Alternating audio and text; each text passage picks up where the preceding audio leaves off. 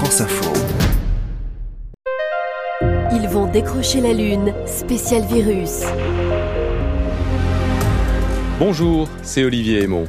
Comment ne pas consacrer une série cette année à ces chercheurs qui, en France ou à l'étranger, consacrent leur travail à une meilleure connaissance de ces virus? Ils sont donc virologues, infectiologues, écologues, et tous vont nous aider, au fil des épisodes, à mieux comprendre l'origine, l'histoire, le fonctionnement de ces minuscules partenaires de nos vies, pour le meilleur et parfois pour le pire. Épisode 8. Pensez la recherche. On n'a sans doute jamais autant entendu, peut-être écouté, les scientifiques que ces derniers mois. Virologues, infectiologues, immunologistes, tous se sont relayés pour tenter d'expliquer en place publique ce que nous étions en train de vivre avec ce virus SARS-CoV-2 ou plus simplement Covid. Alors assiste-t-on à un moment scientifique, un temps inédit pour la science et la recherche? À quoi cela pourrait-il aboutir? Cela changera-t-il notre rapport à la science? Pour répondre à ces questions, invitons à ce micro Didier Sicard. Il est médecin, professeur émérite à Paris Université, spécialiste des maladies infectieuses et ancien président du comité consultatif national d'éthique. Frappé de voir que chacun a le sentiment de découverte du manque, de, que sa discipline euh, est au fond euh, enfermée dans un, dans un territoire et qu'elle a besoin des autres. C'est la découverte que les spécialistes des animaux et des humains devraient travailler beaucoup plus ensemble et que à chaque fois qu'il y a eu des épidémies, et pourtant maintenant ça va faire presque un demi-siècle que des épidémies d'origine animale certes beaucoup moins impressionnante, euh, se diffuse euh, géographiquement dans le monde sans que ça atteigne les proportions actuelles, mais on n'en avait pas tiré les conséquences. Et là, le caractère mondial, brutal, impressionnant sur le plan euh, économique, je crois, mais je ne suis pas encore tout à fait rassuré. Rassuré parce que j'ai toujours plaidé pour que les scientifiques ne, ne s'isolent pas les uns des autres et que entre les plantes, entre l'INRA par exemple, entre euh, le CNRS, l'INSERM, l'Académie de médecine, l'Académie vétérinaire, il y a des passerelles. Et moi j'étais très frappé de voir que quand les vétérinaires par exemple ont proposé de faire les tests de PCR, il y a eu une, un sentiment de fureur euh, des collectivités médicales en disant quand même pas demander aux vétérinaires de s'occuper des humains, alors qu'en fait... Qu'est-ce qu'ils viennent faire là? Nous sommes des, nous sommes des, travailleurs sur le vivant, euh, qu'ils soient des plantes, des animaux, des humains. Et donc je pense qu'il y a une prise de conscience de l'interdisciplinarité. De Ce qui peut être nouveau aussi, c'est que cette science, elle se fait euh, en direct et sous le regard ou soit des caméras ou des micros ou, euh, ou, ou des plumes. Et ça, c'est en même temps le danger. Parce que euh, à ce moment-là, moi j'étais effaré de voir le transfert sur l'économie de toutes les annonces thérapeutiques, 3 milliards de dollars qui changeaient de main d'un jour à l'autre parce que il y avait eu 20 malades qui avaient une, une amélioration de 20%. Et donc immédiatement, au fond, l'économie euh, se jette sur les profits qu'elle peut penser de, de, de, de, la recherche. Donc en même temps, on a vu euh, cette capture de la recherche par l'économie. Moi, c'est quelque chose qui m'a beaucoup frappé depuis 20 ou 30 ans, mais là, ça, ça a apparu en même temps euh, tout à fait euh, impressionnant, caricatural. Quoi. Vous direz la même chose des, des, politiques qui, eux aussi, ont mis ces scientifiques en avant, on l'a vu tout ce printemps? Moi, j'étais très, très, un peu choqué. Non pas que les, que les scientifiques n'aient pas des choses à dire extrêmement importantes, mais euh, l'honneur du politique, euh, c'est de ne pas dépendre des scientifiques. Il s'informe auprès des scientifiques, mais il prend euh, son avis librement. Et donner le sentiment qu'il prend une décision parce que les scientifiques ont dit ça, c'est une forme, à mon avis, quelque part, sinon de lâcheté, au moins de, de peur. Comme si le, le, sang contaminé les avait tétanisés, et que, alors que les sciences, euh, en, au moment de 85, se sont trompées. Et que moi j'avais défendu les, les ministres devant la haute cour en disant que si les, médecins s'étaient trompés, on ne pouvait pas demander aux politiques d'avoir une science infuse, mais au moins avoir, au fond, le, le cette, euh, il ne faut pas qu'il y ait de, de de, caractère incestueux entre la science et, et le politique. Parce que sinon, il n'y a rien de pire qu'un gouvernement médical au monde. C'est comme un gouvernement éthique au monde, c'est les pires totalitaires. Ce qu'il faut, c'est d'arriver, c'est que le politique s'informe, qui prend des conseils, de, gens bien informés, mais qui ne les met pas en avant, parce qu'il les paralyse en même temps. comment voulez-vous qu'un scientifique, quand il sait que sa décision va, être politiquement euh, admise, comment voulez-vous qu'il puisse, en toute objectivité, ne pas euh, ouvrir non pas un, parapluie, mais un parasol, en disant bah, moi je vais aller au, plus prudent. Et donc euh, je pense qu'au fond, il y a quelque chose là qui me paraît malsain.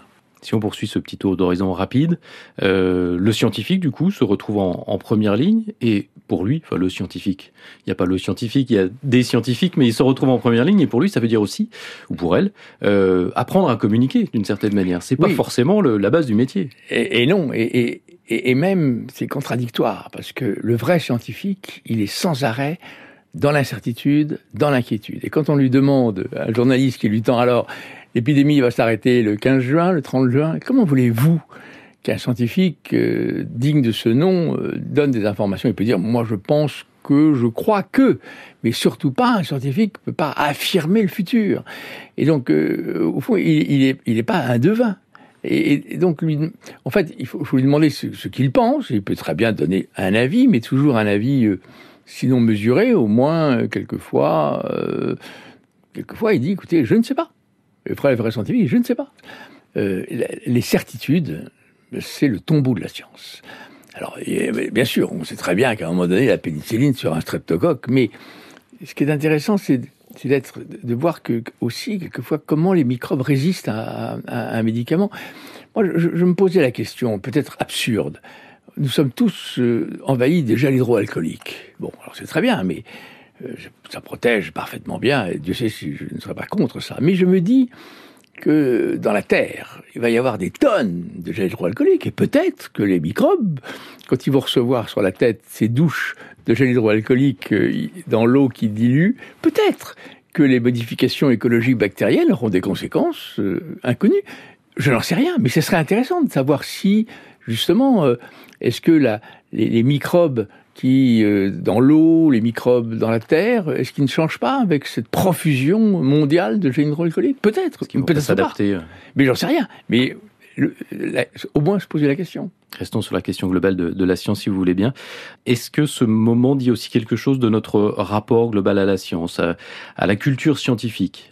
Il y, aura toujours un hiatus parce que euh, les citoyens, ils demandent à la science des réponses euh, favorables. Ils leur, leur demandent pas euh, de penser aux étoiles. Ils sont très intéressés par l'astronomie, mais ce qu'ils veulent, c'est qu'il y ait un médicament. Ils veulent qu'il y ait un vaccin. Ils veulent que s'ils ont une maladie rhumatismale, qu'il y ait un médicament. Le reste, la façon dont la science se construit. Et moi, je suis frappé de voir que on parle toujours du consentement d'un malade à un essai thérapeutique. C'est très bien, euh, dans un bureau comme ça. Euh, mais oui, qui peut être contre? Simplement, quand quelqu'un vous dit euh, ah, il y a peut-être un médicament qui a l'air de marcher très très bien, alors on va vous séparer en deux groupes parce qu'il faut informer les gens. Ben, un qui va prendre le médicament et puis l'autre un placebo, mais on ne saura pas si on vous le donne, ni le médecin ne le saura pas, mais on va dans un mois, on verra. Mais les malades disent, mais écoutez, moi j'ai pas envie d'être un cobaye, moi j'ai envie de prendre le médicament qui marche. Oui, mais on ne sait pas s'il marche. Oui, mais vous me dites que celui-là va probablement marcher, alors vous me donnez un placebo. Donc ça paraît extrêmement simple dans un bureau, mais le malade lui-même, au moment de signer, il dit, mais moi j'ai pas envie de prendre un placebo. Et donc, et s'il le prend pas, ben, l'essai est fichu. Et donc c'est pour ça que c'est toujours... Euh, au fond, euh, je pense que le, discours futur, c'est d'accepter que la science non seulement n'est pas toute puissante, mais qu'elle est euh, porteuse d'autant plus de résultats qu'elle est euh, non pas mise en doute comme euh, refusée, comme porteuse de, de malheur, comme on le voit sur les vaccins, ce qui est absurde, quoi. Les gens qui 30% de vaccins qui refusent la rougeole, ça. Mais d'avoir une sorte de, de compréhension que la, que, la science est, toujours en, recherche, au fond. Elle, est tout, or, une recherche, par exemple, elle n'a pas le résultat euh, forcément à, la fin. Et que euh, il y a beaucoup. or, les, revues scientifiques ne publient jamais sur l'échec. Ils ne publient toujours que sur l'effet positif. Et donc, ça finit par faire que dans une société, ils ont toujours l'impression que la science, elle progresse, elle progresse, c'est merveilleux chaque jour, mais c'est merveilleux notre monde, le progrès médical, le progrès scientifique, en oubliant je dirais presque 90% des recherches aboutissent à une impasse et que cette impasse, elle a besoin d'être connue. Et comme elle n'est pas connue, parce que bah, les laboratoires n'ont pas envie de, de dire, écoutez, euh, on, on, s'est planté complètement, on a dépensé 20 millions d'euros, puis ça a débouché sur rien, et donc ils ont peur de perdre leur, euh, leur pouvoir et, leur réputation. C'est un bel iceberg. partie émergée, partie immergée, euh, voilà, qu'on ne voit pas. face à, à, cette crise, en ce moment, l'État, la force publique a, a a changé de braquet pour décider de soutenir massivement les, les, soignants, mais on n'entend pas la même chose sur les chercheurs. Pourquoi, à votre avis? Parce que c'est pas chargé de la même émotion. Évidemment, un chercheur devant euh, ses pipettes ou son microscope, ça ne, ça fait pas réagir de la même manière bah, qu'une infirmière. J'ai pas encore, j'ai vu des discours sur on va mettre de l'argent sur la recherche de la Commission européenne, mais essentiellement, euh, c'est très bien l'Institut Pasteur, les instituts de recherche de virologie, etc. J'ai pas encore entendu ou vaguement de projets interdisciplinaires. Euh, de demander, euh, par exemple, euh, comment comment les chauves-souris, les pangolins ont pu contaminer l'homme. Or, c'est quand même la question fondamentale, parce que si on l'ignore, ça va recommencer avec un autre virus. Que la chauve-souris, elle a plusieurs centaines de coronavirus dans sa besace. Donc, euh, tant qu'on n'aura pas compris comment ça se passe, l'hypothèse extrêmement intéressante actuelle, c'est que la chauve-souris est porteuse de la, de la protéine qui va attaquer les cellules humaines, mais qu'elle n'a pas le petit site qui lui permet d'attaquer cette cellule. Et donc le pangolin, lui, il l'a.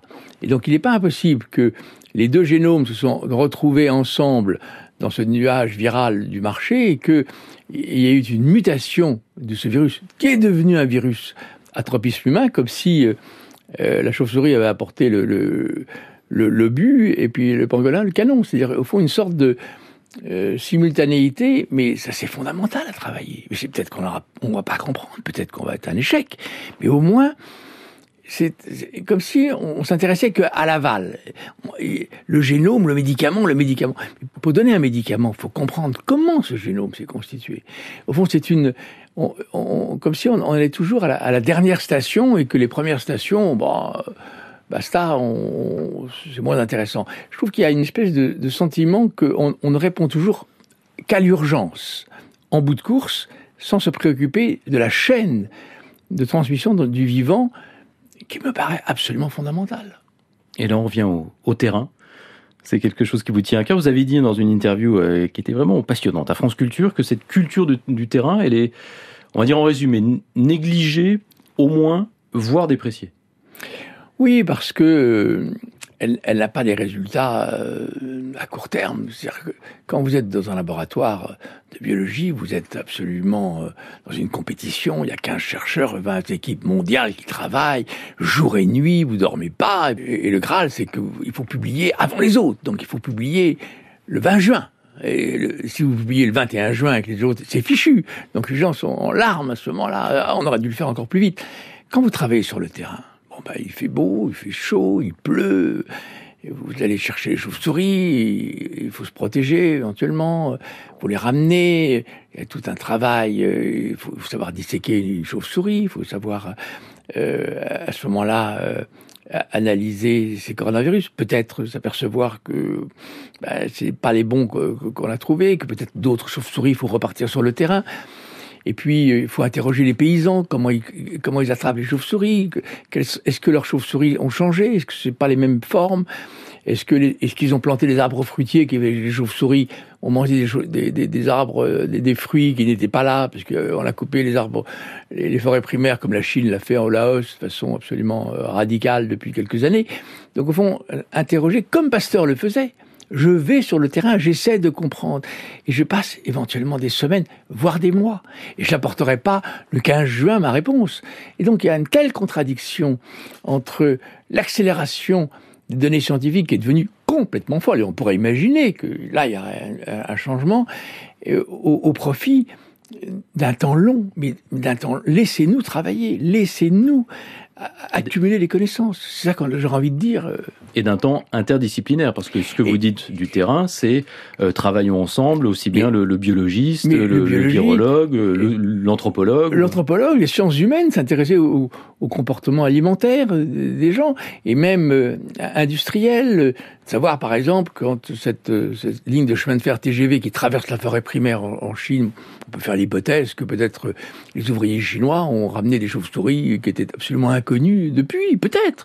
Mais tout ça, ça nécessite des, véritables travaux où personne n'est dépositaire et il y, a même, il faut éviter les spécialistes. Il faut avoir un regard neuf et essayer de comprendre la chaîne. Il faut observer.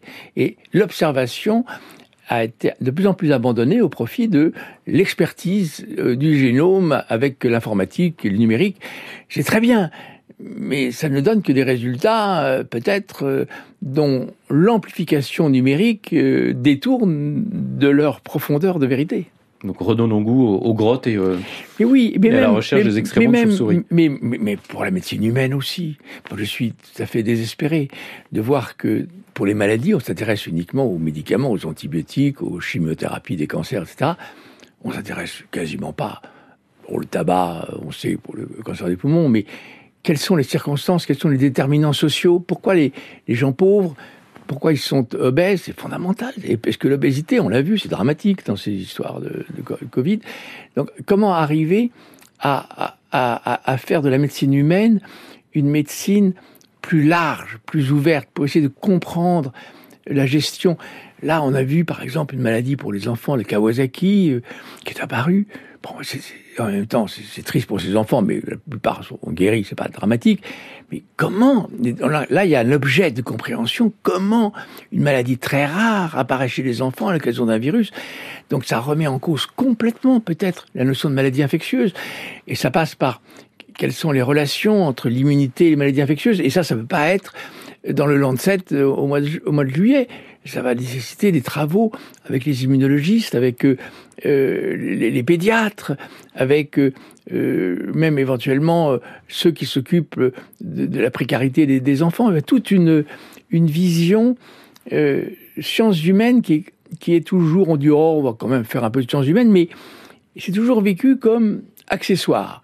La noblesse de la recherche, c'est dans son laboratoire de biologie moléculaire avec l'informatique. Alors là, euh, mais on est totalement détaché du terrain. Or, les réponses sont euh, dans le terrain. Pasteur, il était dans son laboratoire, c'était après le terrain, c'était pas avant. vous pensez vraiment qu'on peut changer ça en France? Oui, moi, il faut toujours, faut pas être trop pessimiste, mais j'ai le sentiment qu'il y a eu tellement de gens qui ont eu, qui ont pensé pendant cette période, qu'on ne pourra pas revenir au train-train habituel. Et peut-être que cette chauve-souris va nous permettre de, de retrouver un peu de, de questionnement, de, de, revenir aux sources, quoi, de revenir à ce qu'est ce qu'est la recherche euh, éternelle, c'est-à-dire la recherche fondamentale. Se poser des questions, se remettre à penser avant de, de travailler sur l'ordinateur et, et, le génome. La société des libres penseurs, ça sera le monde d'après pour, pour Didier Sicard. Oui.